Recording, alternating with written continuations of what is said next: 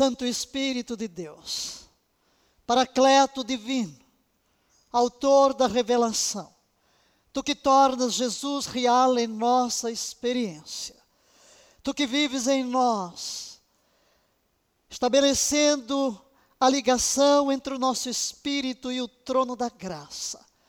Expomos-nos inteiramente a Ti.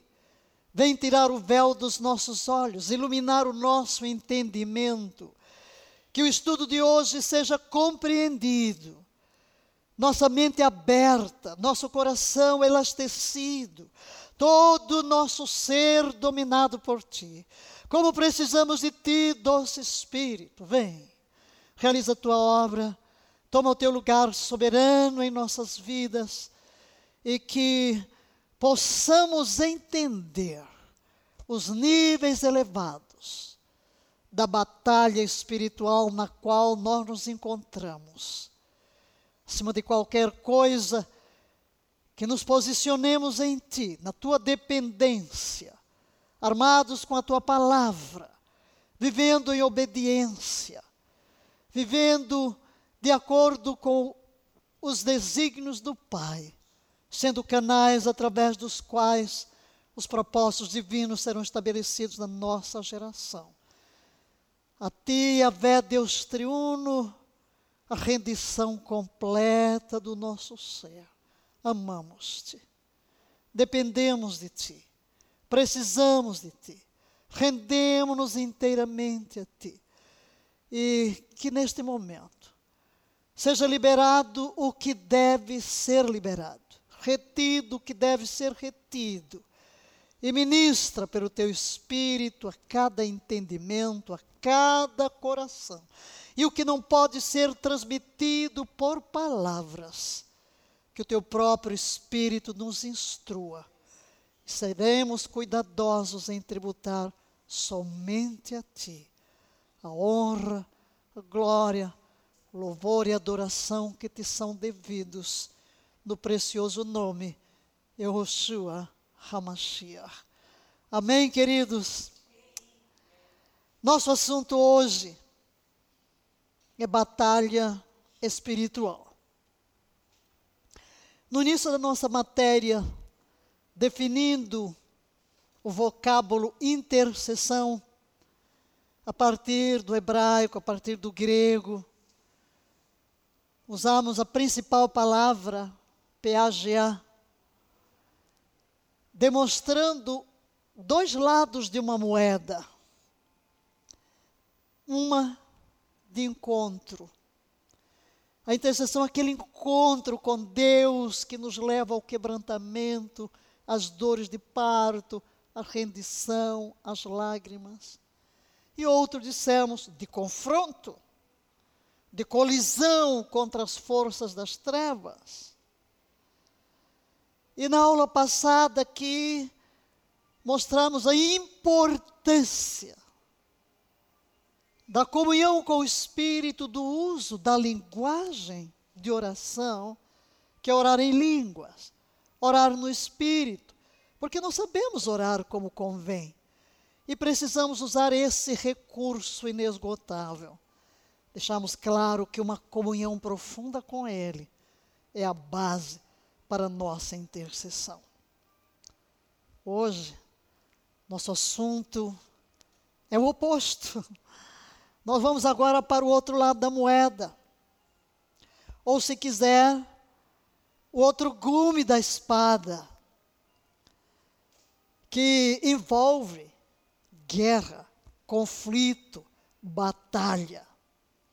E este é um assunto delicado, profundo, e espero que eu consiga falar devagar, porque precisamos compreender o que é a batalha espiritual. Pouco entendimento se tem porque estamos lidando com um mundo invisível. E na realidade, eu já tinha a aula preparada para hoje e não iria me debruçar muito sobre esta área. Iria tocar rapidinho em batalha e imediatamente entrar nas armas. Quais as nossas armas, como a palavra de Deus. Mas, numa, numa manhã, não, numa noite, olhando para olhando, eu costumo usar o celular apenas para estar vendo os textos da Bíblia, em várias versões, enquanto estou trabalhando. Mas aí viu uma chamada de atenção do apóstolo Paulo de Tarso, no Conselho Apostólico, ele que está coordenando todas essas celebrações do dia do jubileu, e ele vem trabalhando já há anos mobilizando todas as regiões do Brasil e esteve com todas as regiões militares do país, chamado o Grito do Ipiranga. E vi só uma frase que chamou minha atenção: somos pessoas maduras, dentro do Conselho Apostólico. E estava lá uma, o link de uma mensagem do apóstolo Lamartine, que ele disse que nós do conselho precisávamos ouvir. E como às vezes eu não tenho tempo de. Às vezes não, não tenho tempo de ler nada, ver nada, concentrada aqui. Mas aí ele mandou direto para mim. E enquanto eu me preparava, nos últimos detalhes, para dormir, deixei ouvindo. E era leitura. O apóstolo Martino estava simplesmente lendo, creio ser o primeiro capítulo de um livro de Rick Joyner, chamado A Batalha Final. Lendo. Eu já li o livro, tenho o livro. Já li há muitos anos. Mas ele falava que tinha aquele livro sempre e que havia conversado com Rick Joyner, esse profeta, tem muitos livros dele. E uma característica desse profeta são as visões. Ele tem tido encontros sobrenaturais. E neste livro, A Batalha Final,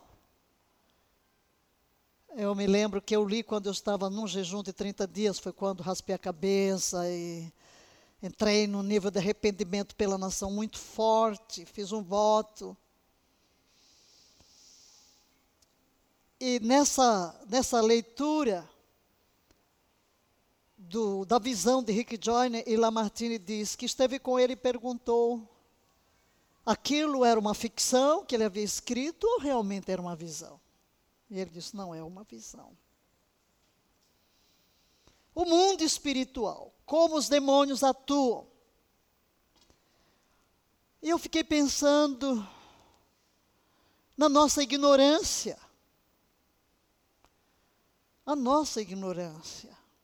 E às vezes, quando o Espírito quer direcionar-nos para uma determinada área, ele tem o seu jeito de nos mover. E eu entendi que ele queria me dizer alguma coisa, chamando a minha atenção para a realidade que enfrentamos hoje e a falta de entendimento desse mundo espiritual.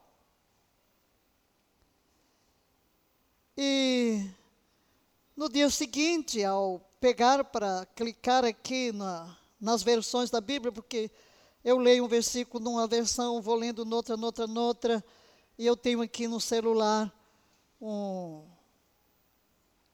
um, um aplicativo né, que tem muitas versões e basta você colocar o, a referência, clica só naquela versão, ele já vai no versículo que você quer e eu comparo. E na hora que eu cliquei, e eu estava escrevendo sobre a Bíblia, a palavra de Deus, como arma. E vi que estava uma, alguma coisa em live, alguém entrevistando um pastor, falando, estava lá o título em inglês, a palavra como arma. Eu disse, uau, estou falando sobre isso. Mas eu não podia ouvir naquela hora, mas deixei ali na hora que fui me preparar para dormir, skincare, tudo, toma banho, lava rosto tal. Deixa lá, que é a única altura em que eu posso ouvir alguma coisa quando vou ao banheiro. Né? De resto não dá. E fiquei ouvindo, isso achei interessante. Né? Depois, eu, no dia seguinte, disse, uau, o que que será que eu tenho que abordar mais este assunto? E trabalhei toda a palavra, palavra de Deus como arma. Aí vi que na entrevista dele, é uma entrevista que vai fazendo, eu, eu, eu não, não entendia tudo porque era rápido, e eu percebi, uau, está falando de coisas profundas, e o celular estava distante, um pouquinho distante. Mas assim, de surdina, mas só o meu espírito alerta e vi que, ah, ele escreveu um livro sobre batalha. Quem é ele, né? Ah, Tony Evans. Tony Evans, Dr. Tony Evans. Eu disse, uau, que interessante. E então, deparei-me com alguma, pesquisei, deparei-me com alguma, um PDF de um pouquinho do livro dele, vi lá os temas e tal. E entendi que talvez eu devesse dar um, um um passo atrás. E depois de refletir bastante, eu entendi o seguinte: não adianta eu querer correr para terminar o curso no dia antes do 7 de setembro. Porque entrar numa área de batalha e a gente percebe, porque de repente você sabe que alguém está falando de batalha ali, outro está falando de batalha acolá. E por isso eu decidi não sei quando vou entrar nas armas, não sei quando vou retornar aquele ponto, porque fiquei trabalhando estes dias intensamente, estudando e organizando, escrevendo e pesquisando, é, especialmente Tony Evans, porque percebi que ele tinha um conhecimento profundo da área e uma maneira se bem que ele gosta muito de futebol, ele é capelão já há muitos anos de times de futebol, então ele vai lá usar muita ilustração de, dessa linha, não é, eu não entendo nada dessa área. Mas então, isso tudo é palavra de explicação para dizer que eu vou começar hoje. E entendo que precisamos verdadeiramente entender. Nós iremos estabelecer aqui um fundamento não vamos concluir hoje, mas vamos começar e eu peço que você preste muita atenção, porque vamos buscar por preceito sobre preceito, numa ordem em que nos dê o entendimento de como tudo isso se processa. Porque se eu vou chegar às orações de guerra, eu tenho que chegar de uma posição de força, de compreensão. Porque às vezes as pessoas pensam que fazer guerra é só, Satanás, em nome de Jesus, sai, ou expulsa demônio, ou dá libertação, quebra cadeia, parará. E a coisa não é assim. Até porque estamos numa guerra, e na visão de Dick, Rick Joyner, todos aqueles demônios separados, ilustrados e destinados a trabalhar em cada um de nós. Sim, quem é que ele quer tirar do caminho? A nós. Então, muitas vezes, nós não entendemos o que é que está acontecendo conosco. E às vezes cometemos erros na batalha. Não sabemos batalhar. Às vezes somos criança na batalha. Às vezes saímos feridos da batalha. Há muito medo de guerra espiritual por causa de retaliações. E tudo talvez porque soldados despreparados. Não se, não se manda um soldado ferido para a guerra. E às vezes estamos feridos. Como é que eu vou enfrentar o inimigo se eu estou ferido por aquilo que eu vou enfrentar? É um pouco complicado, né? Então, primeira coisa que vamos ver hoje então é a natureza da batalha espiritual. Qual é a natureza da batalha? Já sabemos que na intercessão existe um aspecto de batalha, de confronto. Mas qual é a natureza? E aqui vou começar citando Tony Evans, que diz: quer você reconheça ou não, há atualmente uma guerra, acontecendo ao seu redor. É um conflito cósmico de tal ferocidade, tamanho e alcance que faz todas as outras guerras empalidecerem em comparação. Esta é a batalha que está sendo travada nos lugares celestiais. E é uma batalha para a qual Deus está chamando você para acordar. Acorde. Nós já estamos numa batalha.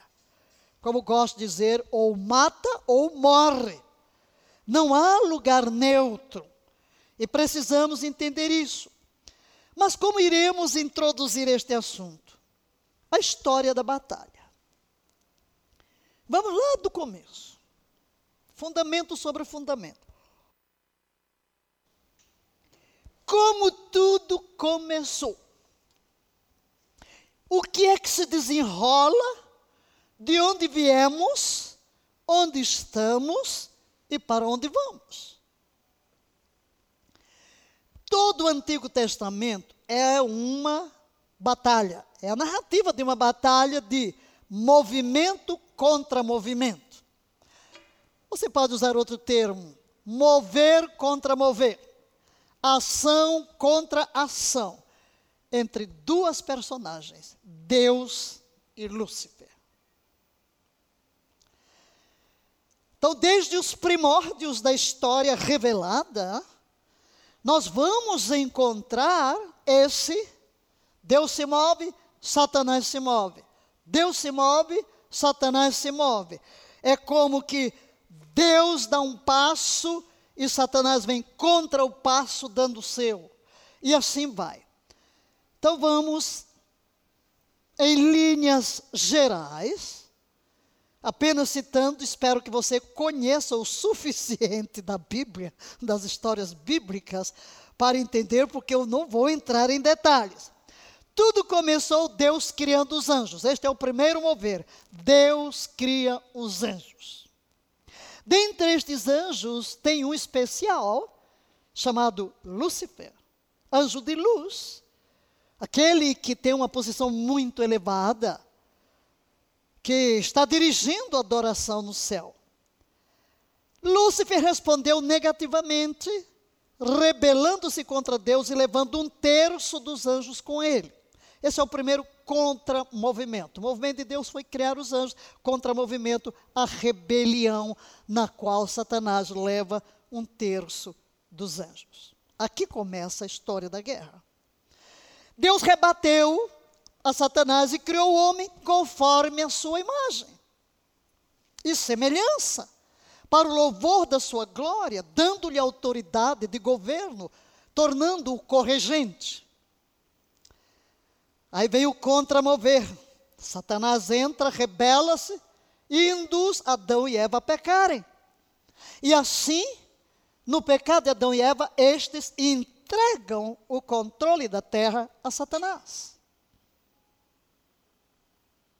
deu autoridade recebida de Deus a Satanás. Deus vai entrar em ação. Deus rebateu, fornecendo uma cobertura redentora para Adão e para Eva. Através dessa cobertura, Adão e Eva poderiam retornar à comunhão com Deus. É claro que Satanás não entendia o que Deus estava fazendo, mas nessa cobertura redentora, o sangue, quando o cordeiro é e, as, e a pele tomada para vestir Adão e Eva, aqui Deus já vai desenrolar algo e vai estabelecer o início de alianças. Aqui selada com sangue. O caminho estaria aberto para o retorno à comunhão com Deus. Satanás deu o seu próximo passo e incita Caim a matar Abel, a fim de cortar a linhagem piedosa. Deus age. Deus respondeu através do nascimento de Sete, abrindo caminho para os homens começarem a invocar o nome do Senhor novamente, o nome de Yahvé. Satanás se move. Ele rebate o mover de Deus, atraindo Nimrod à Torre de Babel. Ele pensava que poderia fazer a si mesmo e o seu povo tão alto quanto os céus. É o mover de Satanás para levar essa descendência a uma rebelião contra Deus. Deus se move. Deus volta seu olhar para um homem chamado Abraão. Através de Abraão, Deus traria uma linhagem.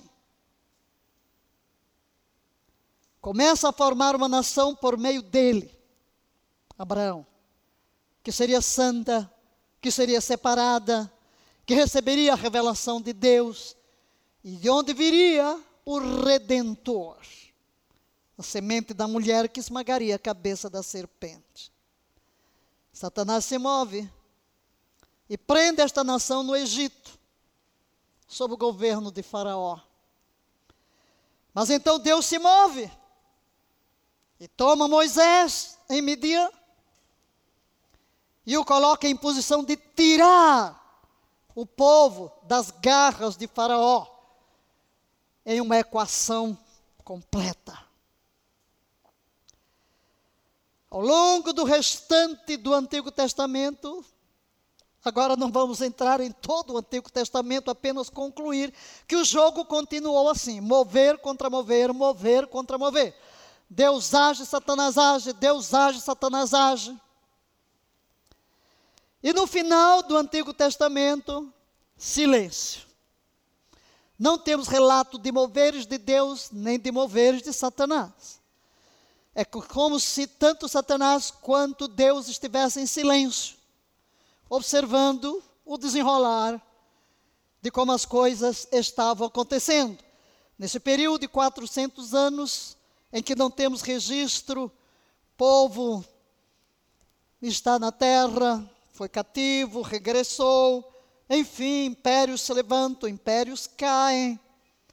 Mas então, chegamos ao Novo Testamento e Deus se move de uma forma assombrosa.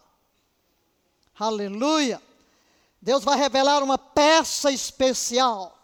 É o seu próprio Filho Jesus Cristo e o que ocorre? Deus move seu filho de posição, de localidade. Deus move seu filho do céu para a terra. Note bem, Deus deu a terra aos filhos dos homens. Lá no Gênesis, os homens entregam o governo, a autoridade a Satanás. Mas agora Deus, em Cristo, muda de residência. Ele vem para a terra. Satanás move-se, tenta Jesus no deserto, mas aquele é derrotado. Jesus usa a palavra e derrota a Satanás no deserto. Satanás tem um opositor na terra, Jesus. Mas ele não se dá por vencido, então ele vai tentar o que ele pensa que vai ser o movimento final, checkmate, matar o filho de Deus. Ele orquestra a crucificação de Jesus. Mas é aqui que Satanás erra o cálculo, calculou mal. Paulo diz que se os principados soubessem, né, o que estava oculto por trás de tudo isso, não teriam crucificado o Senhor da glória. Eu gosto de chamar isso a sataneira de Deus. Deus armou uma sataneira para Satanás e ele caiu bonitinho nela. Não? A morte de Cristo é a grande sataneira de Deus na qual Satanás caiu. Por quê? Ele não percebeu que a morte na cruz era o checkmate de Deus contra ele, para o destruir, porque pela morte ele venceria a morte. Então leia esta declaração. Era apenas uma preparação para o movimento final que Deus faria para dar checkmate em Satanás, ressuscitando Jesus dos mortos. A grande maldição do pecado foi a morte. A morte é o último inimigo a ser vencido.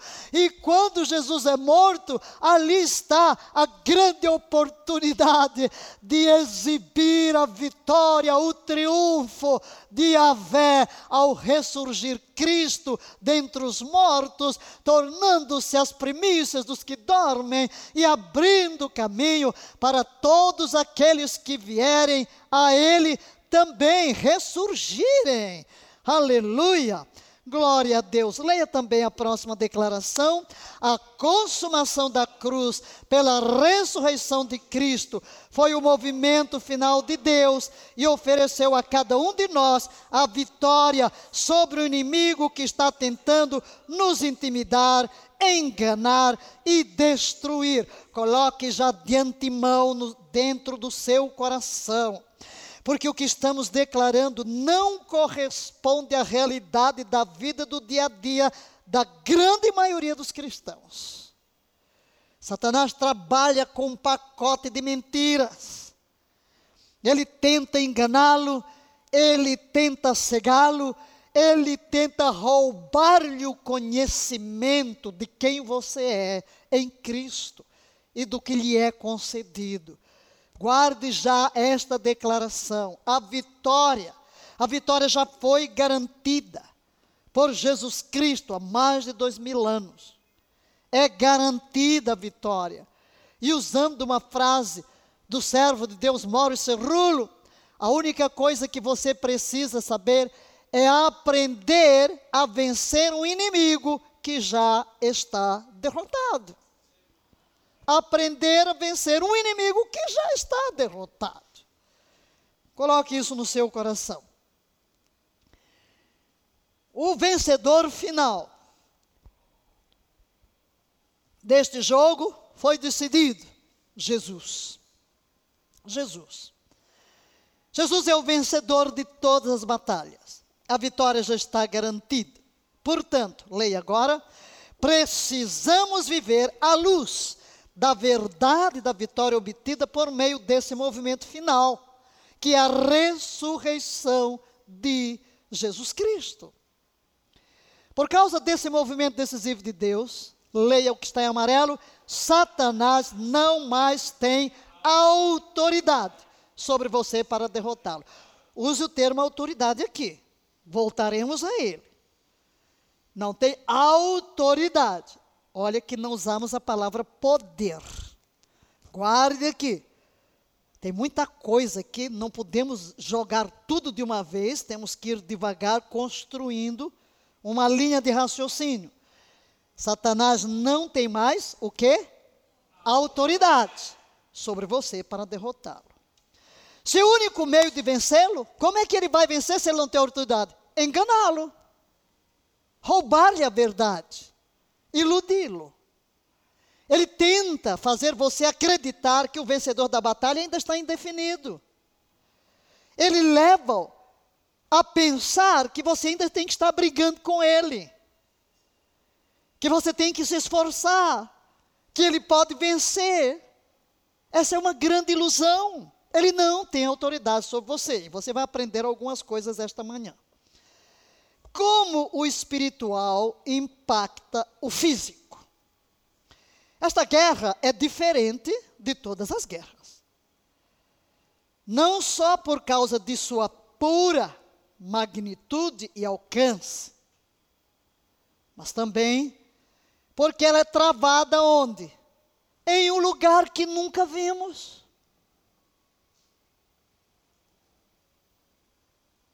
Vou repetir.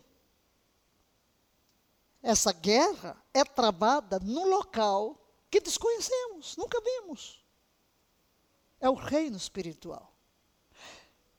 Nós estamos aqui numa esfera dos sentidos. O que eu vejo com estes olhos, o que eu ouço com estes ouvidos, o que eu palpo com estas mãos, o que eu cheiro. Cinco sentidos. Mas a guerra é travada no outro reino. É verdade que para cada um dos cinco sentidos, e isso nós estudamos em personalidades restauradas, existe um sentido espiritual, uma visão espiritual, uma audição espiritual. Estamos em uma guerra como nenhuma outra. Leia, por favor, o que segue. A guerra espiritual é o conflito cósmico travado no reino invisível, espiritual, mas simultaneamente concretizado no reino físico visível. E aqui que temos que aprender a discernir o que eu estou vendo no plano físico visível, como é que está sendo influenciado? Porque o que ocorre aqui neste plano é controlado pelo outro que eu não vejo. O mundo invisível. A menos que primeiro identifiquemos e lidemos com a raiz da causa espiritual dos problemas que enfrentamos, nossas tentativas de corrigir um problema físico, uma manifestação física visível, pode até trazer um alívio temporário. Mas isso, na melhor das hipóteses, não vamos resolver. Por quê? Aí está. A raiz da guerra é algo que você não pode ver. Leia o restante. Mas seus efeitos são claramente vistos e sentidos. Eu não vejo a raiz mas eu vejo os efeitos. Quando Jesus conversava com Nicodemos sobre o novo nascimento, Jesus usou uma ilustração. O vento sopra onde quer, ouve sua voz. Não sabes de onde vem, nem para onde vai. Assim é todo aquele que é nascido no Espírito. Quer dizer, você não vê o vento, mas você vê manifestações.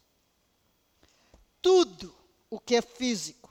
Tudo, leia por favor, essa declaração é importante para você guardar já. Tudo que é físico é influenciado ou causado por algo espiritual. Tudo.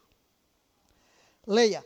Por trás de cada revés, doença, problema, está uma raiz espiritual. Você vai logo percebendo porque é que eu disse que tenho que falar devagar.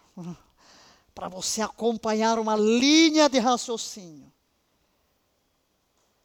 Tudo o que os seus cinco sentidos físicos experimentam é primeiro gerado por algo que seus cinco sentidos não podem detectar. Precisamos, portanto, o quê? Leia.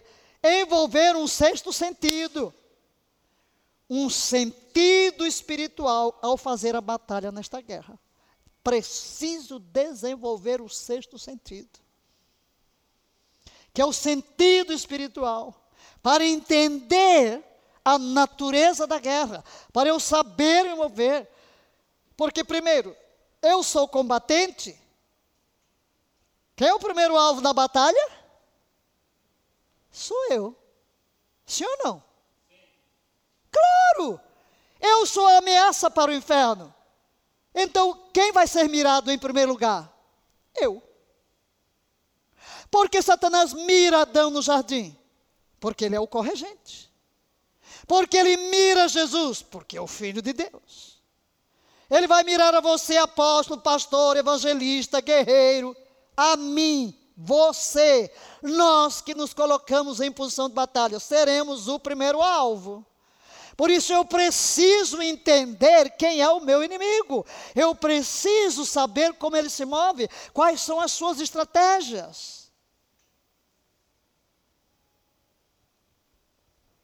Por isso precisamos estudar, aprender. Leia, precisamos aprender como intencional e efetivamente fazer a batalha no reino espiritual. Perceba isto nesta declaração. Se Satanás puder desviar sua atenção do reino espiritual, ele poderá mantê-lo longe do único lugar onde a vitória é encontrada. É aqui onde falhamos muitas vezes. Satanás desvia o nosso olhar do mundo espiritual e nós ficamos batalhando no plano visível batalhando contra pessoas, criticando pessoas, culpando pessoas, circunstâncias, o que ocorre à nossa volta. Então, essa é a primeira forma de ele nos tirar de cena.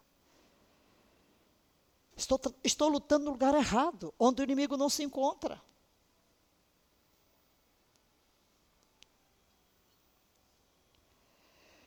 Se ele pode distraí-lo com coisas ou pessoas que você pode ver, provar, tocar, ouvir ou cheirar, ele pode impedi-lo de ter uma vida de vitória.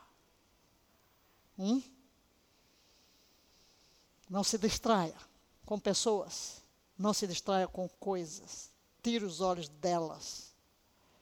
O que se vê, o que se ouve, o que se cheira, o que se palpa, não é o mundo onde vencemos a batalha. Onde está a batalha? Vamos olhar para o local? Onde se trava a batalha? Paulo nos dá a resposta no sexto capítulo de Efésios. Todo o livro de Efésios, toda a carta de Paulo aos Efésios, é uma carta de batalha espiritual. Tem muito ensino. E no capítulo 6, versos 10 a 12, vamos ler. Concluindo, concluindo o que? Ele vinha citando várias coisas ele diz: leia comigo, fortalecei-vos no Senhor e na força do seu poder, revesti-vos de toda a armadura de Deus, para poderes ficar firmes contra as ciladas do diabo. Porquanto nossa luta não é contra seres humanos, e sim contra os principados, e potestades, contra os dominadores deste sistema mundial em trevas, contra as forças espirituais do mal nas regiões celestiais. Onde? Nas regiões celestiais. Onde se trava a batalha? Nas regiões celestiais. Este é o local. As pessoas são simplesmente canais da batalha espiritual que ocorre em outro reino. As pessoas estão aqui, são os canais, são os instrumentos, mas a batalha se trava no outro reino. É o que Paulo está querendo dizer. Leia, por favor. O que quer que tenha acontecido, esteja acontecendo ou vá acontecer em seu mundo físico, visível, é enraizado no reino invisível espiritual, que está um princípio que você precisa guardar. Meu filho, minha filha, qualquer coisa, qualquer coisa. Nós estamos aqui pensando numa nação, às vésperas praticamente de eleições, no meio de tudo que é briga.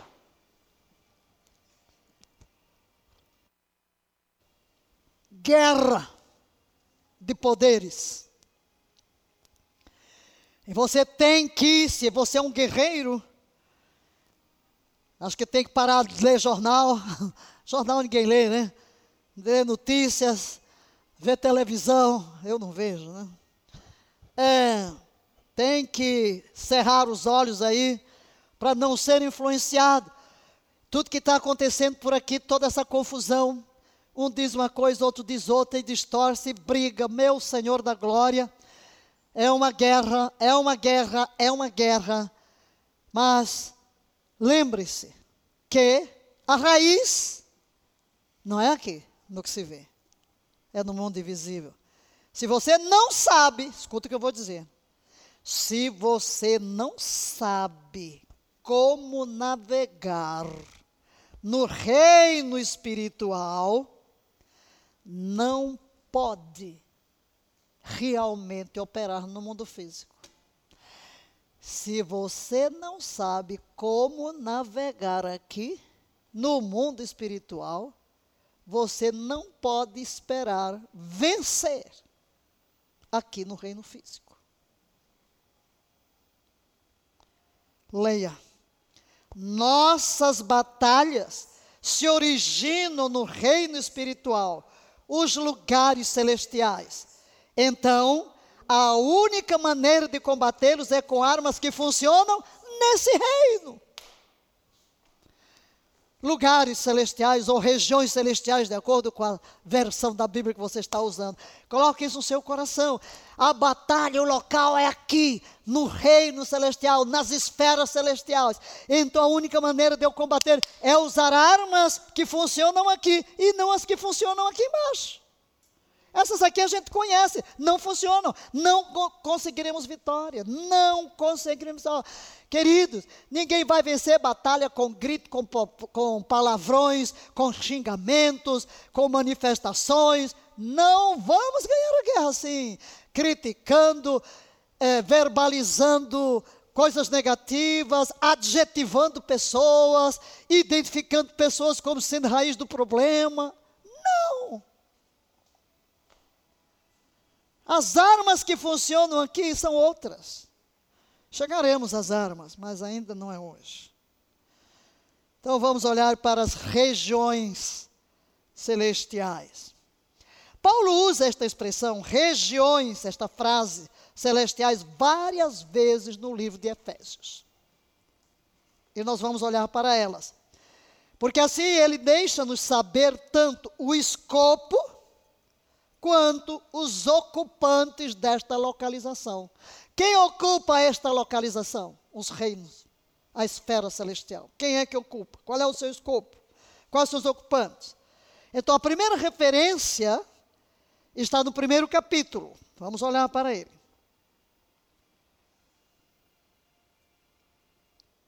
Efésios 1, 3. Leia. Bendito Deus e Pai de nosso Senhor Jesus Cristo que nos tem abençoado com toda sorte de bênçãos espirituais, onde? Nas regiões celestiais em Cristo. Opa! O que é que está nas regiões celestiais em Cristo? Leia. Tudo que Deus vai fazer por nós, Ele já fez. Toda a bênção espiritual já está localizada neste reino invisível. Queridos, ponha no seu coração. Deus não vai fazer absolutamente mais nada.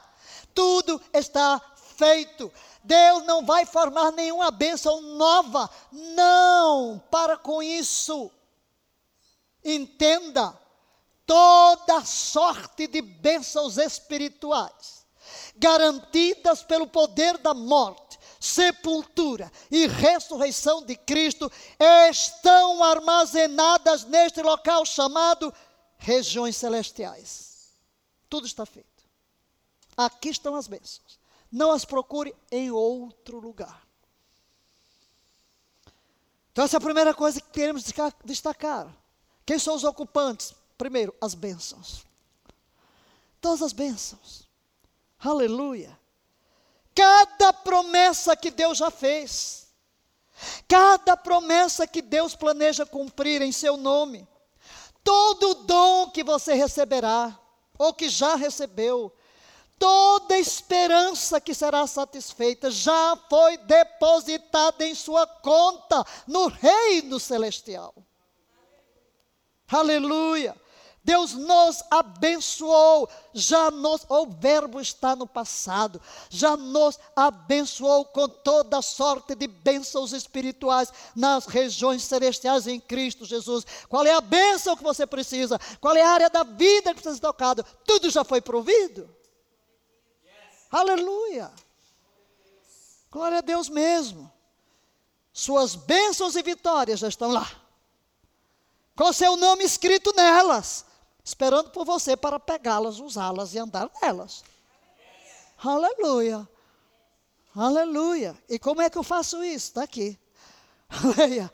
A maneira de acessar o poder de suas bênçãos é através de quê? Primeiro, uma compreensão. Segundo, aplicação da graça que vem através da fé. Você tem que compreender isso. Você tem que aplicar isso pela fé. Tudo é de graça, tudo foi provido em Cristo, pela graça. A graça é o ponto de acesso a Deus. É o favor imerecido e a forma como entramos neste ponto de acesso é a fé. E fé é o que? Agir sobre a palavra. Tomar por verdadeira a palavra de Deus. Deus falou, eu creio, tomo posse. Leia, por favor. O trabalho da fé é descobrir quais são as bênçãos espirituais que já estão nas regiões celestiais que, que você tem que fazer? Pergunte a Deus por elas e faça escolhas de vida à luz dessa realidade. Qual é a área da minha vida? Ok, entre lá no depósito. Está lá, tudo lá. Aleluia. Estenda a mão da fé, traga de cima para baixo. Aleluia. A fé é o braço que se estende, movido pela graça de Deus insondável, que nos leva a erguer o braço e se sacar dos tesouros na região celestial para virem e afetarem a minha circunstância aqui. Aleluia. Muito bem. Os ocupantes. Quem são os ocupantes destas regiões? Os seres que ocupam? Paulo nos dá uma listinha aqui em Efésios capítulo 6. Agora lembre-se, leia o que vamos, os pontinhos que colocamos aqui. Primeira coisa que você tem que lembrar: você não está lutando pela vitória, mas de uma posição de vitória. Eu vou repetir, vou repetir. Vamos lá? Vou, eu, diga eu, eu, eu. Eu não estou lutando pela vitória. Por quê? Por quê? Por quê? porque ela já foi garantida na cruz. É uma realidade feita. Põe isso no seu coração. A vitória já foi conquistada. Não, Deus não vai fazer mais nada. Jesus não vai fazer mais nada. A obra da redenção é simplesmente completa. Quando Jesus gritou na cruz do Calvário, Tetelestai, está consumado. Tudo está feito, a redenção está realizada, tudo que é necessário para a plena vitória, plena libertação, plena redenção, está feito, garantido, uma vez por todas. Então eu não vou lutar pela vitória, eu vou lutar a partir de uma posição de vitória. Amém? Segundo, leia. Tudo que aconteceu, está acontecendo ou continuará em seu mundo físico, está enraizado onde? no reino espiritual. Tudo, absolutamente tudo está enraizado lá. Terceira coisa que você vai colocar, lembrar-se, antes de prosseguir para ver os ocupantes. Três, toda bênção espiritual está localizada neste reino espiritual. Então, Paulo fala sobre ele. E aqui vamos ler. E a incomparável grandeza do seu poder para conosco, os que cremos, conforme a atuação da sua portentosa força. Esse mesmo poder que agiu em Cristo, ressuscitando dos mortos e entronizando à sua direita nas regiões celestiais. Aleluia! Então conclua nossas bênçãos estão esperando por nós para acessá-las onde? Nas regiões celestiais. Segundo, aquele que está no comando, Jesus Cristo, está sentado nestas mesmas regiões celestiais. Aleluia! Aleluia! Minhas bênçãos estão lá. O que garante as bênçãos também está lá. Jesus Cristo de Nazaré. Então, queridos, se você quiser chegar aquele que está no comando, Jesus, precisamos fazer o quê? Nos aproximar dele, leia o que está em amarelo, onde ele está, no reino espiritual, nas regiões celestiais. Muito bem, vimos que nossas bênçãos estão localizadas nas regiões celestiais, vimos que Cristo Jesus está sentado nas regiões celestiais. E agora? aprendemos que nós mesmos, agora sou eu, aleluia, também estou lá. Aleluia. Espiritualmente, vamos ler o texto Efésios 2, 4, 6, tudo está em Efésios, né? No entanto, Deus, que é rico em misericórdia, por meio do grande amor com que nos amou, deu-nos vida com Cristo, estando nós ainda mortos em nossos pecados. Portanto, pela graça, sois salvos. Deus nos. Eu vou ler devagarinho. Espera, espera, espera. Não lê depressa. Não lê depressa o que está em amarelo, meu filho. Começa a entrar adentre aí esse rio inesgotável de revelação. Deus nos. Não é quando eu morrer, não, gente. É algo espiritual que já aconteceu no momento em que eu vim a Cristo. Deus nos ressuscitou com Cristo, é com Ele, é com Ele, nos entronizou nas regiões celestiais em Cristo, onde eu estou agora. Eu estou em Cristo, entronizado com Ele nas regiões celestiais. Meus pés podem estar aqui nesse chão na terra, mas meu espírito está entronizado em Cristo nas regiões celestiais. Então, lá nas regiões celestiais estão todas as bênçãos. Lá está Jesus, mas eu também estou lá. É a partir de lá que eu vou travar as batalhas para mudar as circunstâncias na terra. Aleluia, Aleluia mesmo. e eu disse que ia falar devagar, né? Já estou disparada aqui, desculpem lá.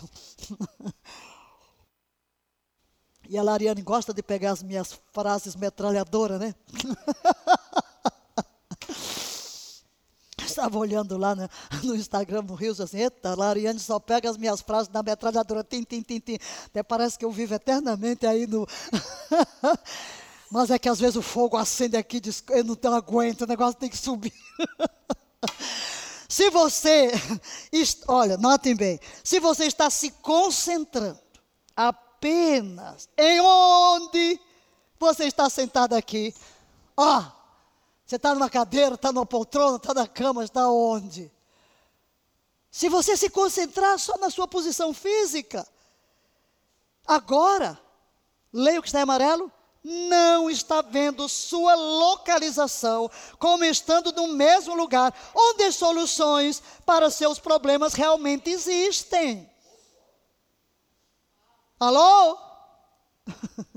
Acorda. Acorda.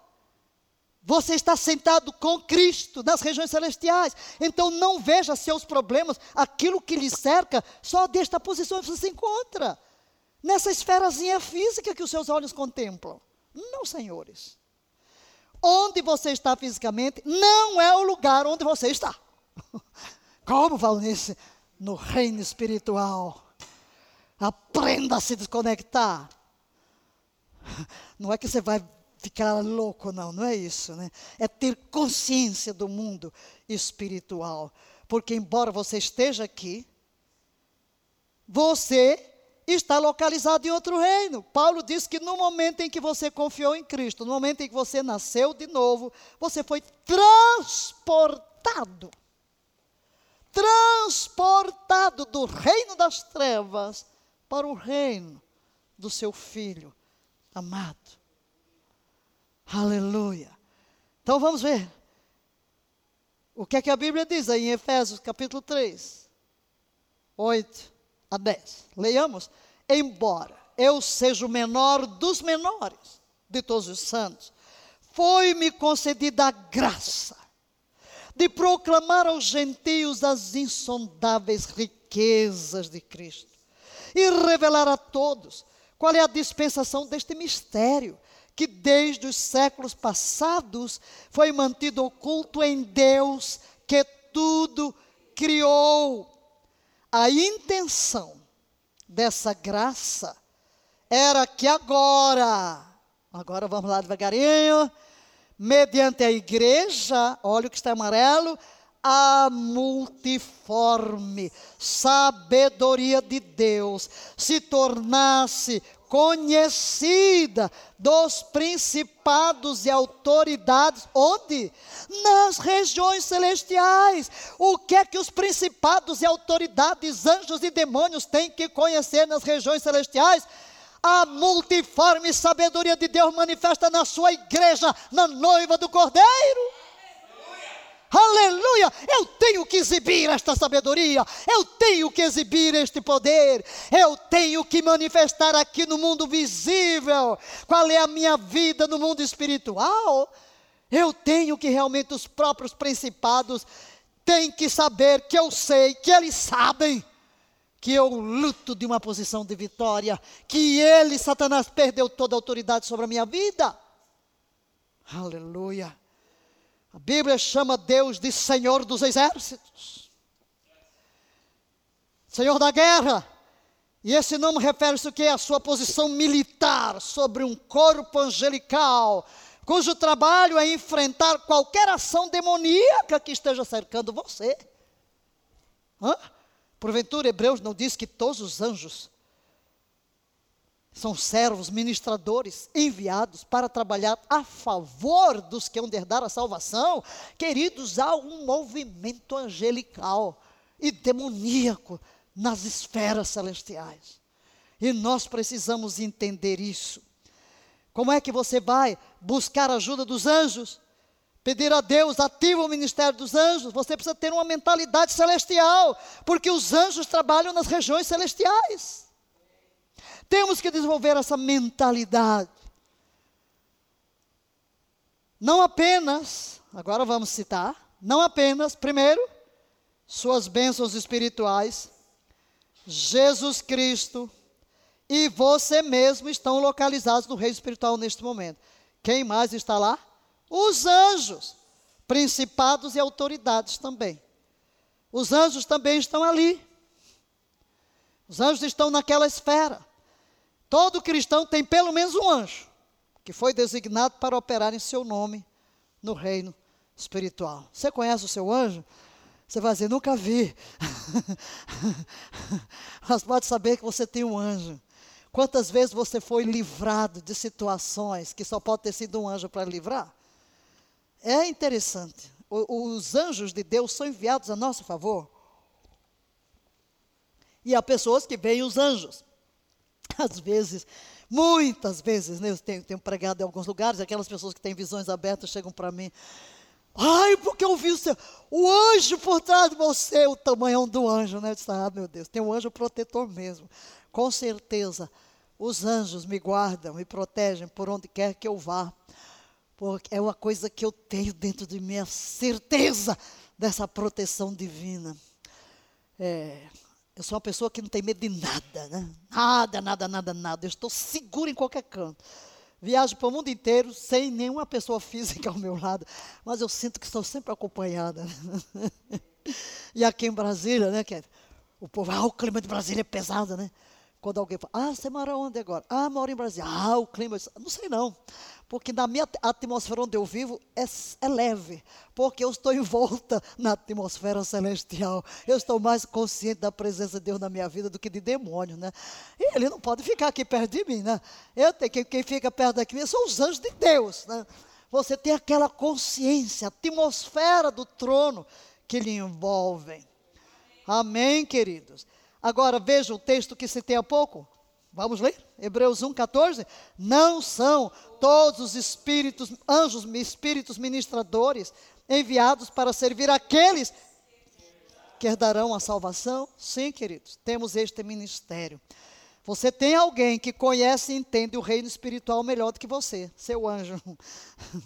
e o trabalho dele é funcionar nesse reino espiritual de uma maneira que beneficia você. Essa é uma verdade poderosa essa certeza de que eu tenho. E não somente o anjo que foi designado para estar comigo. Às vezes Deus manda mais anjos, dependendo da tarefa que Ele nos dá, não é? Manda uma guarda maior. Às vezes você precisa de uma guarda maior, porque você vai entrar em esferas mais elevadas. Precisa de uma proteção maior. E é maravilhoso, é maravilhoso. Eu já me meti em muitas batalhas, em muitas ações, nunca nenhum mal tocou na minha tenda. Deus me protegeu sempre no meio de guerra, de tudo Quando eu olho assim para trás, penso na minha vida, né, que já vai longa, mais de meio século servindo ao Senhor.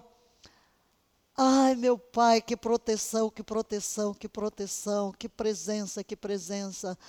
Essa consciência de que Deus está conosco, de que nada nos toca, praga alguma chegará à minha tenda, e haver guardará os meus pés de serem presos. A consciência de que nada vai nos tocar. Porque se você anda em medo, você não anda em fé. E onde não existe a fé, meu filho, o diabo entra, não tem jeito.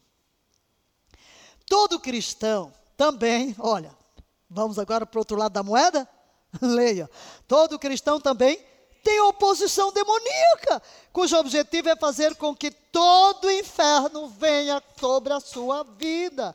Sim, queridos. A Bíblia fala de que as forças espirituais da maldade, demônios, também estão localizados nas regiões celestiais.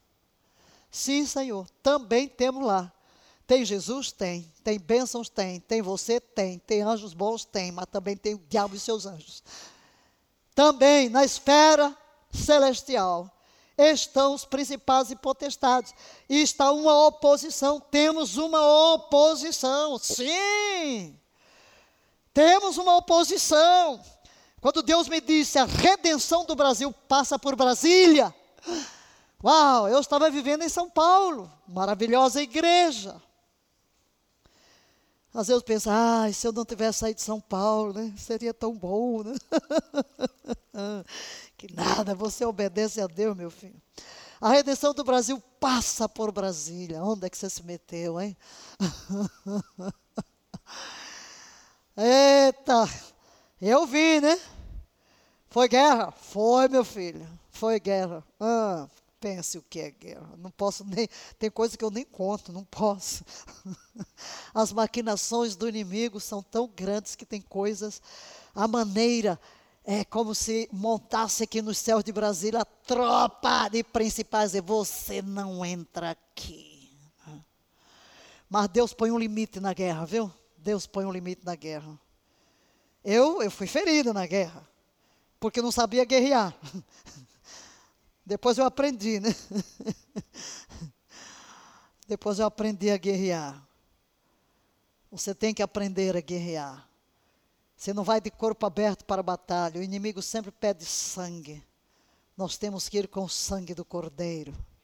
Vamos com o sangue do Cordeiro. Há uma oposição, mas Deus põe limite. Deus põe limite, mesmo na nossa infância, mesmo na nossa criancice, mesmo na nossa experiência. Deus estabelece um limite, daqui o inimigo não passa. Ele não pode destruir. E você é mais do que vencedor. Você sente a pressão da batalha, mas você sabe que não importa quão forte seja a fornalha, você sairá sem ser queimado. Você pode passar pelas águas, mas não vai afogar. Pode passar pelo fogo, mas não vai se queimar. Deus vai lhe livrar você em todas as circunstâncias. Então, repetindo, vamos lá. Estão nas regiões celestiais, primeiro, vamos, nossas bênçãos. Segundo, Jesus. Terceiro, nós. Quarto, os anjos. E quinto, o reino demoníaco. Muito bem.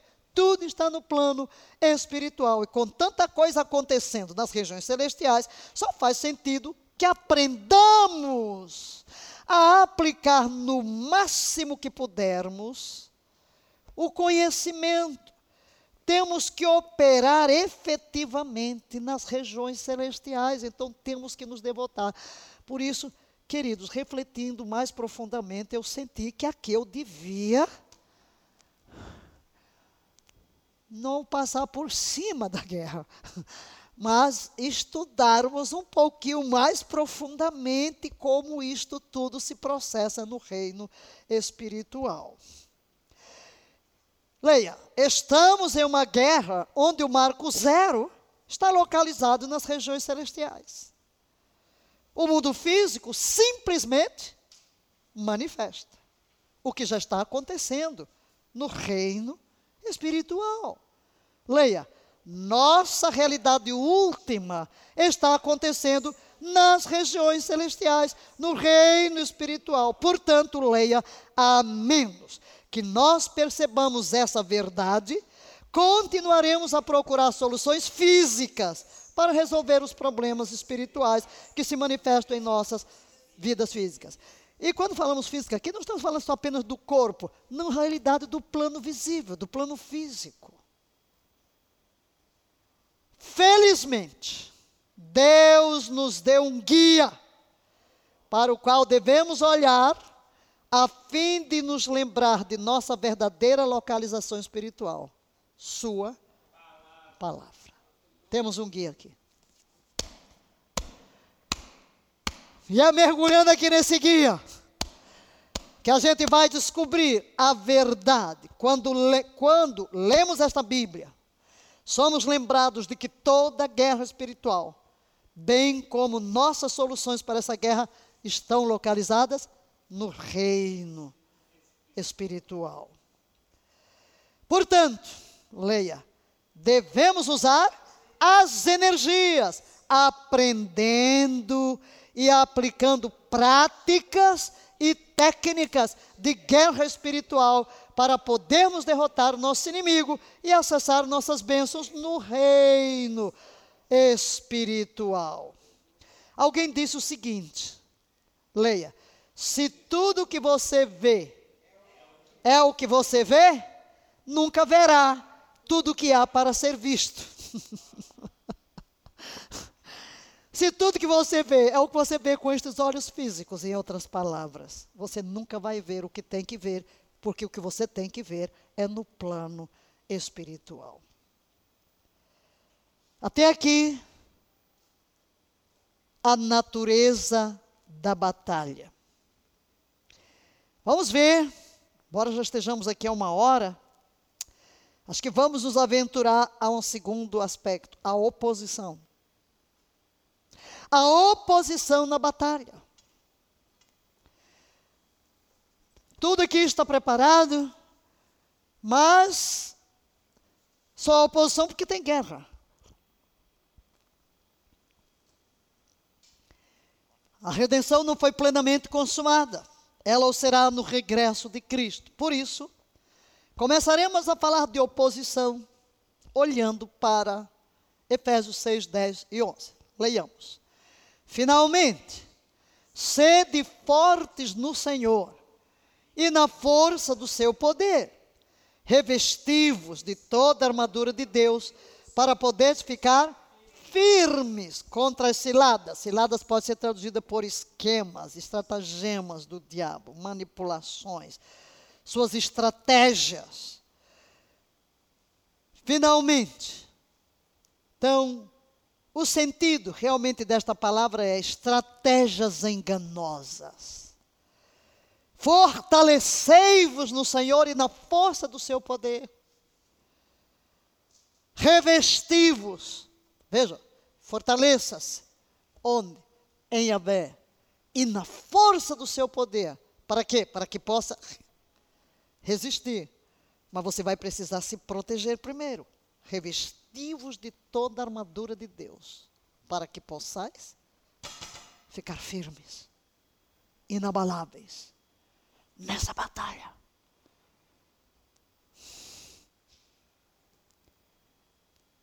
Vamos ler o mesmo texto na versão A Paixão. Agora, meus amados, guardai estas verdades, guardei estas verdades para mais importantes para o final. Guardei. Ou guardai vós. Sede sobrenaturalmente infundidos com força, através de vossa união de vida com o Senhor Jesus. Repita o que está em amarelo. Sede sobrenaturalmente infundidos com força, através de vossa união de vida com o Senhor Jesus. Permanecei vitoriosos, com a força de seu poder explosivo, fluindo em vós, e através de vós, colocai a armadura completa de Deus, fornecida para nós, para que para serdes protegidos enquanto lutais contra as estratégias malignas do acusador.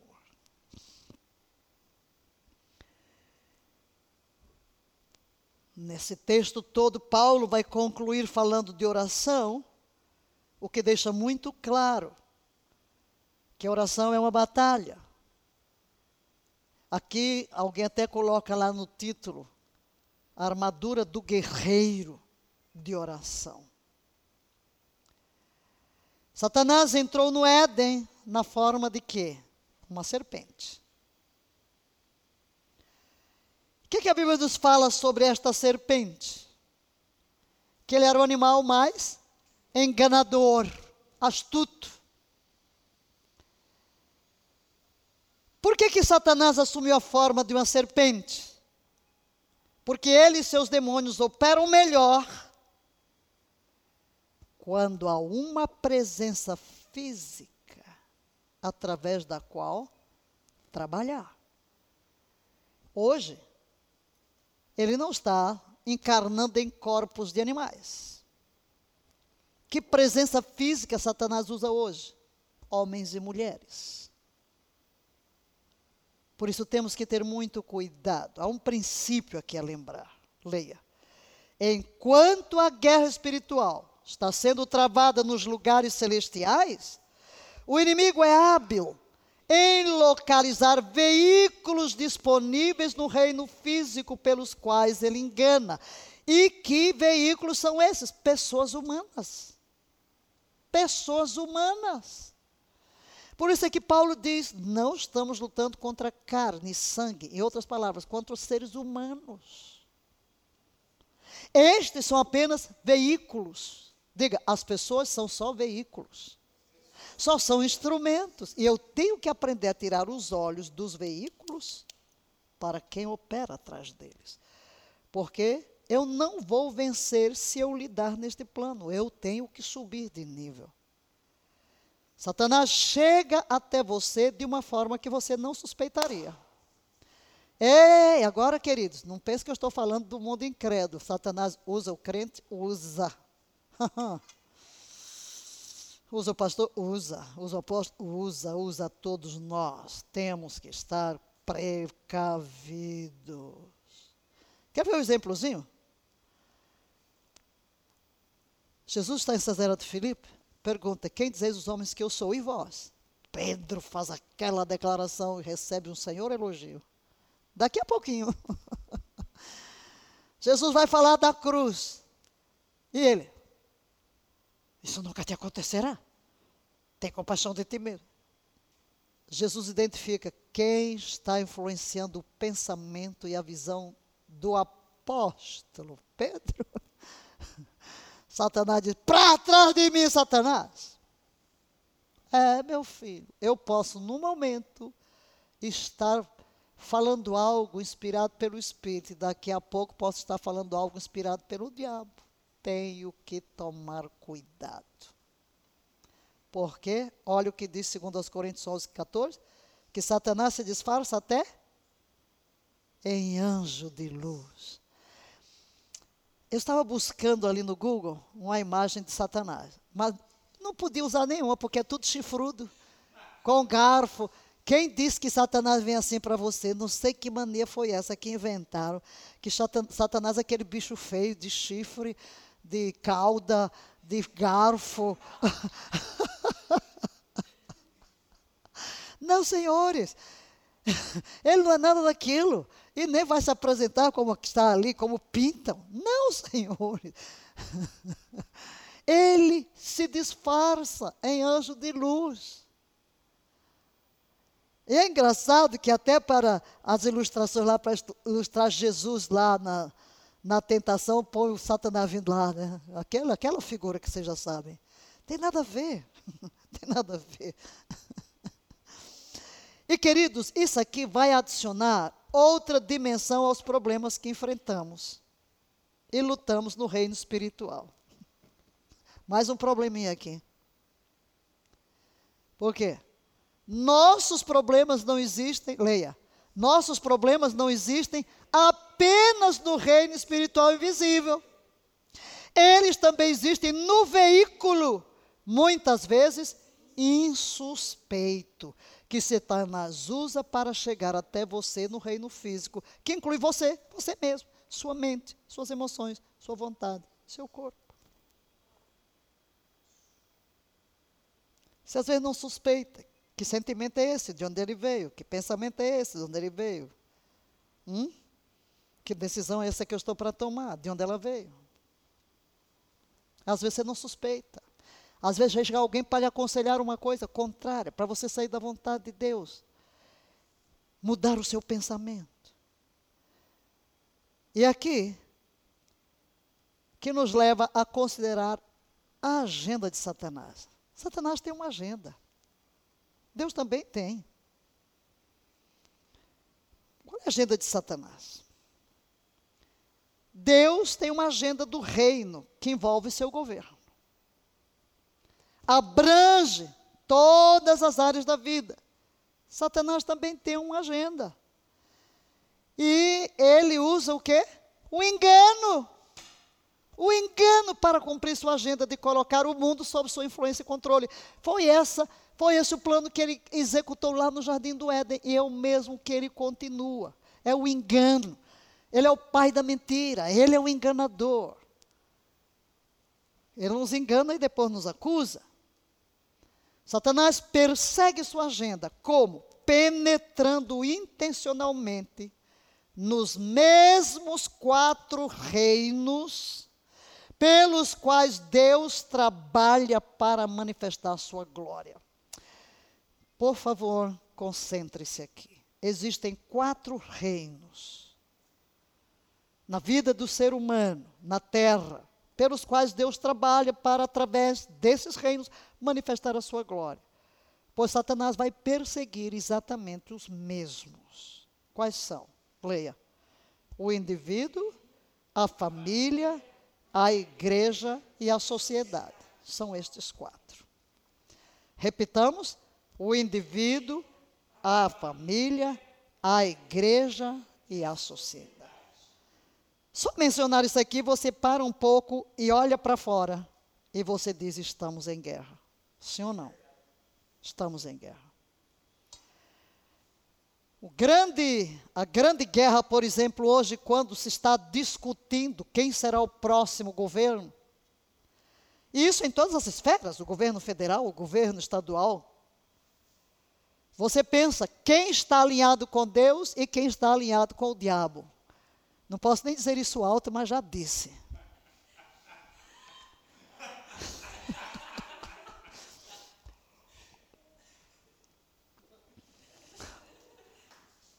Estou no púlpito.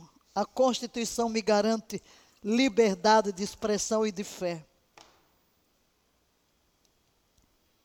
Tudo, tudo, absolutamente tudo que não está em linha com esta palavra vem do reino das trevas. Olhemos para cada um deles. O indivíduo Vamos ler 1 de Pedro 5, 8. Leia. Sede sóbrios, vigiai, porque o diabo, vosso adversário, anda em derredor, bramando como leão, buscando a quem possa tragar. Satanás está atrás de você, viu? E de mim também. Ele procura dominá-lo. O pior é que ele se tornou muito bem sucedido em realizar os seus esquemas em um esforço para fazer exatamente isso. Ele nos conhece tão bem. Não menospreze a luta, queridos. Tem muita gente que quer brincar com Satanás. Ele está na guerra há milênios. Conhece o ser humano, suas fraquezas. Ele conhece até a Bíblia. Sede sensatos e vigilantes. Vamos ler outra versão aqui. O diabo, vosso inimigo, anda ao derredor como leão, buscando a quem? Devorar. Até entre cristãos hoje encontramos, encontraremos prisioneiros de guerra em campos dirigidos pelos demônios.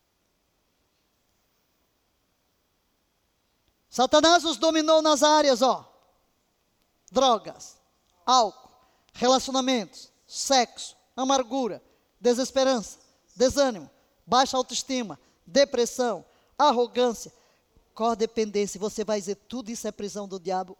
É. Tudo isso tem origem lá no reino? Sim. E você fica lutando aqui.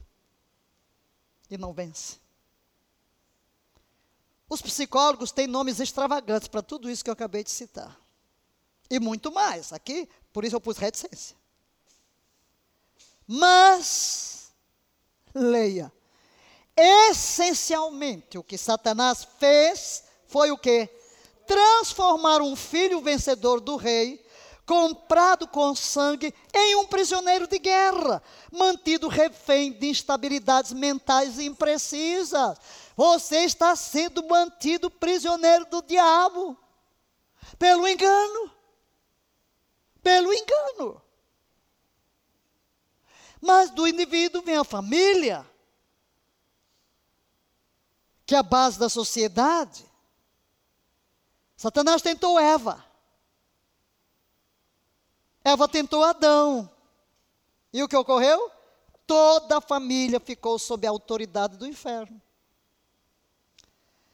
Homens demonizados tiveram relacionamento com mulheres na terra, produzindo o quê? Uma geração de rebeldes famílias rebeldes. Houve inúmeras maneiras pelas quais Satanás atacou a família na Bíblia e ao longo da história. Não vamos entrar aqui no estudo de todas as famílias, mas você já sabe, até o dia de hoje, Satanás está atacando a família, continua a atacar a família, a destruir a família. Existe uma agenda mundial para desfazer os laços familiares. É o governo do anticristo, tudo se prepara para o governo do anticristo. É uma guerra que começa lá. Por que a família é tão importante para Satanás?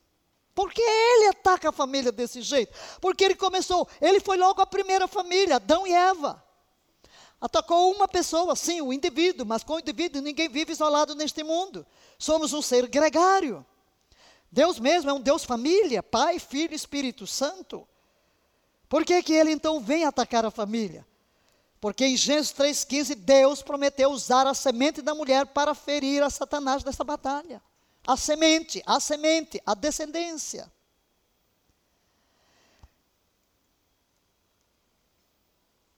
A batalha espiritual será travada por quem? Pela descendência. Pela descendência. Esta é uma razão pela qual Deus deu a ordem em Gênesis 1, 28 aos cristãos, para o que? Sede fecundos, multiplicai-vos e enchei a terra. Através de quê? Da família. Satanás quer destruir você como indivíduo, mas quer destruir ainda mais sua família. Veja bem, acompanhe a linha de raciocínio. Se ele pode destruir sua família, ele pode causar mais danos do que simplesmente destruir a geração atual. Porque a família tem filhos, gerações. Deus é um Deus de gerações. Ao destruir sua família, ele aumenta o potencial de quê? Leia o que está amarelo. Destruir gerações futuras. Eu estava escrevendo aqui, refletindo, e na minha mente eu comecei a refletir sobre dois grupos: os judeus ortodoxos saídos de Jerusalém, de Israel, espalhados pelo mundo inteiro, geração após geração, geração após geração, geração após geração. E você chega a uma família dessas e você vai ver os mesmos valores de mil anos atrás, de dois mil anos. Qual o segredo? Os pais envolvendo os filhos, educando os filhos com a mesma palavra, com os mesmos princípios, e assim os judeus permaneceram vivos até o dia de hoje e mantendo a mesma lei, mantendo o mesmo zelo. Aí, o outro povo, pensei na Inglaterra, na Grã-Bretanha, berço de avivamentos extraordinários. E hoje? O que é a Europa de hoje? Hum? Onde está? Olha aqui. Satanás controlando famílias de crentes, famílias da igreja. Para quê? Para afetar as gerações futuras e você chegar à nossa geração e olhar para um campo não alcançado. Distante de Deus. Olhe para os Estados Unidos, como foram fundados os Estados Unidos, sobre a palavra. Gente crente, mas vai atacando o quê? Pega o indivíduo, pega a família e se controla a família, a nova geração, os filhos que vão surgindo. Então Satanás tem um projeto de atacar a família para atacar as gerações futuras, queridos. Isso porque se ele pode chegar a seus filhos, antes que você tenha a chance de moldá-los, de formá-los, direcioná-los e orientá-los corretamente, leia. Ele não apenas tem influência sobre sua casa, mas também sobre seus futuros lares e os lares dos seus filhos e dos filhos dos seus filhos por gerações. Se seus filhos não puderem criar seus próprios filhos de acordo com os princípios de Deus, então esses filhos também estarão mal preparados para criar bem seus filhos. Como precisamos estar alertas, pais. Qual é a geração de família hoje? Você é crente, pega um celular, põe na mão do seu filho para estar tá vendo tudo que é filme, põe uma televisão, é o centro da sua casa. O que vai ser do seu filho? Aí ele vai para a faculdade, onde só tem é, professores ateus. Morreu. Você vai para o céu e os filhos vão para o inferno. E vão levantar famílias distanciadas de Deus. Porque você deixou solto o demônio do mundo dentro da sua casa.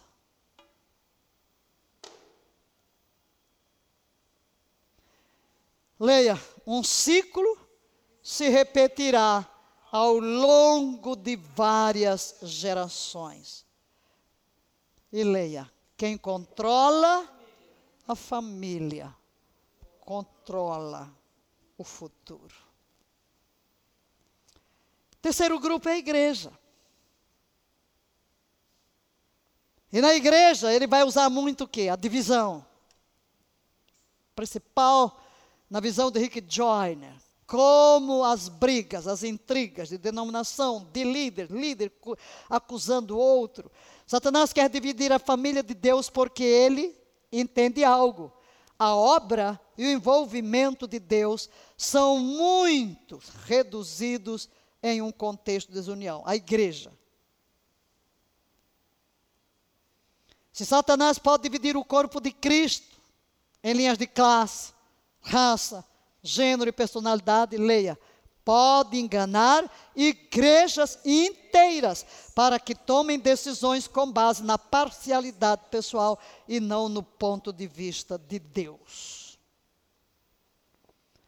A comunhão no corpo de Cristo é baseada em quê, queridos? Em nossa fidelidade a Cristo. Cristo é o padrão, Cristo é o ponto convergente da nossa união, da nossa unidade. Nós não podemos ficar achando, eu sou melhor do que outro, denominação A, denominação B, Deus só tem uma igreja, o reino de Deus é único. Eu não sou melhor do que ninguém, minha congregação não é melhor do que as outras. Nós somos um grande exército com várias armas. Tem marinha, tem infantaria, tem todas as armas. Tem os diversos grupos. Cada um tem que ser fiel a Deus no que Deus lhe concedeu, sem espírito de competição, sem espírito de divisão, sem espírito de crítica. Tem gente que é especialista em pegar as pregações dos outros e começar a acusar. Pega, às vezes, uma frasezinha desse tamanho. Nem analisa o contexto do que a pessoa está falando, ou a conclusão. Meu Deus do céu, é possível que você isole um termo e vai teologicamente dissecar. Eu, já, eu sou alvo disso, né? Às vezes vejo coisas, Deixa para lá, que não vou entrar na briga e nem vou ficar me defendendo, deixa lá, Deus sabe, quem está comigo sabe o que eu ensino e outros dizem que eu. Misericórdia. Por quê, queridos? Que isso? É Satanás por trás disso tudo. para que a igreja não alcance o seu potencial. Por exemplo, como Deus pode trazer um grande avivamento? Pela unidade da igreja. Ah, então ele vem para desunir. Nós estamos numa guerra infernal. Mas então fica um lutando contra o outro. Como vamos vencer? Isso é obra satânica, são os demônios por trás disso tudo. Podemos ter preferência de música, sim. Podemos ter preferência de música, de adoração ou ensino, ou até diferenças idiosincráticas, mas em vários ramos da fé, sim, mas é Cristo o ponto de convergência. Nosso único fator unificador é Jesus Cristo, sua morte, sepultura e ressurreição. Amém? Leia. Por isso, a instrução procurando cuidadosamente manter a unidade do espírito no vínculo da paz. É isso que temos que fazer. Manter a unidade. A, a quarta, o quarto reino da agenda de Satanás é a própria sociedade. É a sociedade como um todo. Aliás, é o seu alvo final. Indivíduo, família, igreja, sociedade como um todo. Ele está por trás dos Hitlers, dos Mussolini, do Idi Amin, ele está atrás de todos os governantes que causaram estragos em pessoas inocentes ao redor do mundo. Governos. Daniel capítulo 10, vemos como Satanás está por trás dos governantes das nações. Nós já tocamos nisso em outra aula. Satanás frequentemente se esforça para provocar, empoderar e capacitá-los a destruir nações inteiras e grupos de pessoas. Quando o pecado entrou no mundo, que fez? Corrompeu não apenas os indivíduos, leia bem o restante da frase, mas também as instituições humanas que compõem a sociedade. As instituições humanas que compõem a sociedade. Ele opera em todas elas. Por que, que hoje se fala muito que temos que alcançar com o Evangelho os vários montes, isto é, as áreas que formam a sociedade. Satanás tem desenrolado sua agenda atrás da política, atrás da economia, atrás da arte, atrás de governos, atrás de música, de tudo, de todas as áreas, da educação, ele tem estado executando a sua agenda, dominando, oprimindo, escravizando, removendo os valores do reino, distanciando as pessoas de Deus. A Bíblia deixa claro que Deus fez arranjos distintos ou alianças, alianças, pelos quais ele opera. Então ele mesmo trabalha com o indivíduo, Deus trabalha com o indivíduo, trabalha com a família, trabalha com a igreja e trabalha com a igreja. Por quê? Com o governo. Leia o que está amarelo. Todos foram criados por Ele e devem ser influenciados por Ele. Ele é o Senhor absoluto. Portanto, leia. Quando você entende a agenda de Satanás para dominar indivíduos, famílias, igreja e, finalmente, sociedades como um todo, você pode entender a natureza complexa da batalha na qual estamos envolvidos. Ok? É complexa? É complexa. Por isso precisamos estudar. Por que, que Satanás procura nos dividir? Porque diminui o efeito do avanço do reino de Deus. Portanto, queridos, até que tracemos, leia, até que tracemos a origem do status de prisioneiro de guerra pessoal, agora vou entrar em cada um. Eu preciso descobrir se eu não sou um prisioneiro. É a guerra do indivíduo. Estou eu prisioneiro? Sou um prisioneiro de guerra em alguma área da minha vida? Detectar a origem do status de prisioneiro de guerra familiar. Preciso identificar esse status de guerra na família. Terceiro, detectar a origem do status de prisioneiro de guerra na igreja. E o status de prisioneiro de guerra social no governo. Se não entendermos sua origem. Leia. Satanás nos derrota no corpo de Cristo, como ele nos faz lutar contra a carne e o sangue, e não contra os principados, potestades e o mundo, forças localizadas nas regiões celestiais. Poderíamos entrar aqui, não vamos fazê-lo, porque isso demandaria bastante tempo. Só vou mencionar que há quatro estágios na estratégia de Satanás. Quatro estágios, quatro estágios nessa estratégia que precisaremos examinar na nossa próxima aula.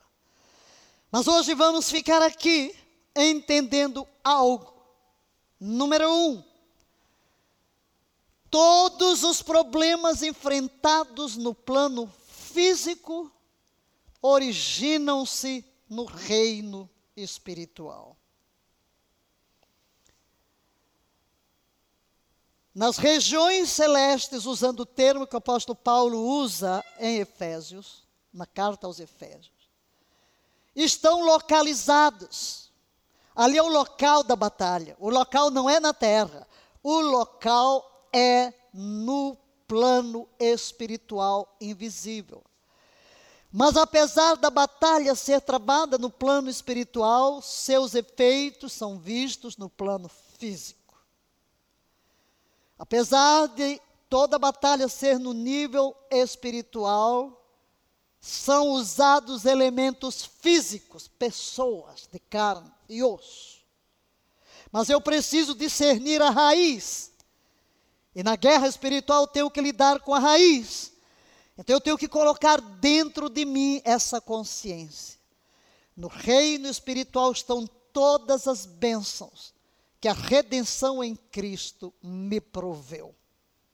Eu posso declarar, como Paulo, bendito Deus e Pai do meu Senhor Jesus Cristo, que me tem abençoado, não é que vai me abençoar, Ele me tem abençoado com toda sorte de bênçãos, não é uma só. Todas as bênçãos das quais preciso para uma vida de vitória já me foram providas, estão reservadas, estão lá com o meu nome. Eu posso estender o braço da fé. Nunca profira com seus lábios uma declaração que contrarie esta verdade. Eu sou abençoado. Diga, eu sou abençoado. Eu sou abençoado, eu sou abençoado. Nunca diga eu sou derrotado, eu sou oprimido, eu sou esse, eu sou aquele. Não, eu sou abençoado. Eu sou altamente abençoado, eu sou gloriosamente abençoado, eu sou sobrenaturalmente abençoado porque todas as riquezas inesgotáveis da graça de Deus em Cristo Jesus me foram providas, estão à minha disposição. Na próxima aula vamos descobrir algo. Que Satanás perdeu a sua autoridade sobre mim, mas ele mantém o seu poder. Mas ele não age na minha vida senão por consentimento. Portanto, eu tenho que me posicionar, porque, como dissemos no início da aula, nós não vamos lutar pela vitória, nós vamos lutar a partir de uma posição de vencedores. Nós não somos vítimas, nós somos vencedores. Então, eu olho para o reino espiritual, levanto os meus olhos, elevo os meus olhos para o monte de onde virá o socorro. Meu socorro vem de Avé que fez os céus e a terra. Não deixará vacilar o teu pé, aquele que te guarda não cochila nem dorme.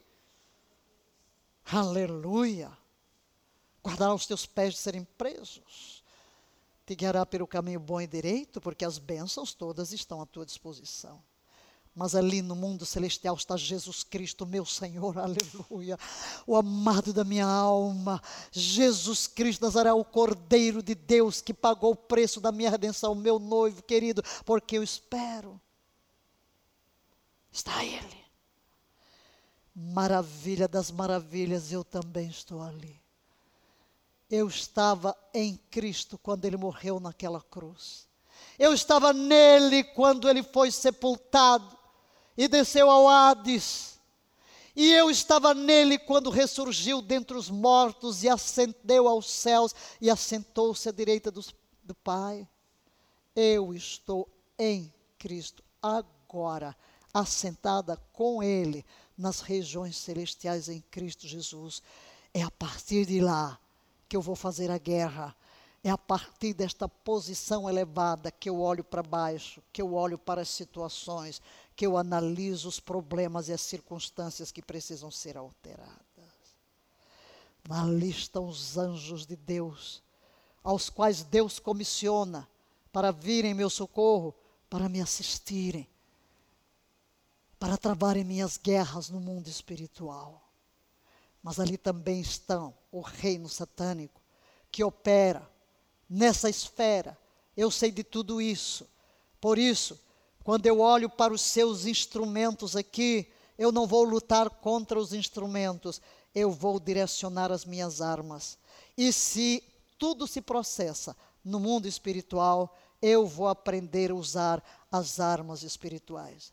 Já vi que, a despeito, de todas as bênçãos, tenho uma oposição. Que Satanás tem uma agenda. E ele foca a sua agenda em quem? No indivíduo, na família, na igreja e na sociedade. Mas ao concluir, tenho que deixar muito claro isto. Nós lutamos a partir de uma posição de vitória, porque estamos em Cristo e maior é aquele que está em nós do que aquele que está no mundo. Que Deus nos ajude, ilumine o nosso entendimento e nos instrua para que sejamos guerreiros habilitados a cumprir o propósito divino como canais nesta guerra espiritual pela implantação do reino de Deus aqui na terra. Pai querido, quão insondáveis são os teus caminhos, quão inescrutáveis são os teus pensamentos. Esse mundo invisível que desconhecemos, que não vemos com os olhos físicos, mas temos um vislumbre através das instruções da tua palavra. Graças te rendemos pelo teu Espírito, que nos ilumina, que nos instrui, que nos torna sensíveis. E nós rogamos nesta hora por esta bênção do discernimento espiritual. Vem, Santo Espírito de Deus que em nós habita, assume o teu lugar de comando, assume o teu domínio completo controla nossos pensamentos, nossos sentimentos, nossas ações, nossas decisões. Quedamos-nos aos teus pés para sermos instruídos por ti através da palavra, das impressões que colocas dentro de nós. E nesta hora rogamos por cada guerreiro de oração, por cada intercessor, por cada um que está se expondo a estes estudos, Dependemos de Ti, precisamos de Ti para que nos qualifiques, para que possamos entender em que áreas nos tornamos prisioneiros, para usarmos as armas espirituais e sermos totalmente libertos e andar na liberdade dos Teus filhos, andar em vitória sobre todas as circunstâncias, não sendo governados pelo que vemos, pelo que ouvimos, pelo que sentimos, pelo que apalpamos, mas que sejamos governados pelo Espírito Sim, possamos andar neste plano espiritual.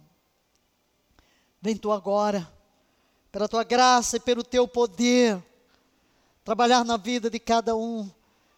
Cada um está no nível, tu conheces a cada um. Mas vem tirar o véu dos olhos, vem agora ministrar profundamente. Que cada um se apodere agora do recurso, da bênção necessária aquilo que precisa agora, a intervenção que precisa agora, sabendo que tudo já foi provido, que seja ativada a fé. Tua palavra diz que a fé vem pelo ouvir e ouvir a palavra, e a tua palavra foi liberada. Que esta palavra que é espírito e vida penetra agora cada ouvinte na situação da sua necessidade para que a fé seja ativada e a confissão dos lábios se alinhe a uma expressão de fé na tua própria pessoa, porque tu não és homem que possas mentir. Tua palavra é cumprida e tu tens prazer em cumprir as tuas promessas, em abençoar o teu povo. Venha o teu reino, venha o teu governo, venha o teu domínio sobre as nossas vidas. Venha o teu governo sobre esta pátria, venha o teu governo, o teu domínio sobre todos os poderes da república, executivo, legislativo, judiciário. Domina sobre nós. Levanta o teu cetro sobre nós. Ativa o ministério dos teus anjos sobre os teus filhos. Aqueles filhos que tu tens levantado, que pleiteiam cargos na política, que pleiteiam cargos na educação e em todas as esferas da sociedade, para que os valores do teu reino permeiem a sociedade e assim o teu governo alcance todas as esferas, a família, a igreja, o governo, em todas as suas esferas, as organizações, tudo que faz uma sociedade em nossos dias. Pai querido, venha cura para os doentes agora. Olhamos para a cruz do Calvário. Jesus, tu levaste dores e enfermidades. Que cada um que está precisando de cura física olhe agora para ti. E uma gota do teu sangue tem poder explosivo. Aplica este sangue remedor. Coloque a tua mão ferida no Calvário por nós, levando as nossas próprias feridas, liberando cura. Enviamos uma palavra de cura e ordenamos ser sarado em nome de Jesus. Ordenamos a todo demônio de enfermidade que se aparte. Declaramos ilegal toda doença, toda opressão, toda depressão. Declaramos ilegal pelo poder do sangue do Cordeiro imolado nós atamos e encadeamos toda a força maligna que rouba a saúde, que rouba a paz, que rouba a sanidade mental. Bate retirada, solta estas vidas agora, em nome de Jesus. Enviamos uma palavra de libertação, uma palavra de redenção, uma palavra de conforto, onde há luto, venha a paz, o conforto, a segurança. Onde há dúvida, venha a certeza. Onde há incredulidade, seja removida e dê lugar à fé. É que tu, ó Pai, te manifestes pela presença do teu Espírito na vida de cada um daqueles que estão se expondo à tua palavra nesta hora. E apressa a vinda do teu reino em cada coração e ser glorificado através das nossas próprias vidas, no precioso nome Cristo Jesus. Amém, amém e amém.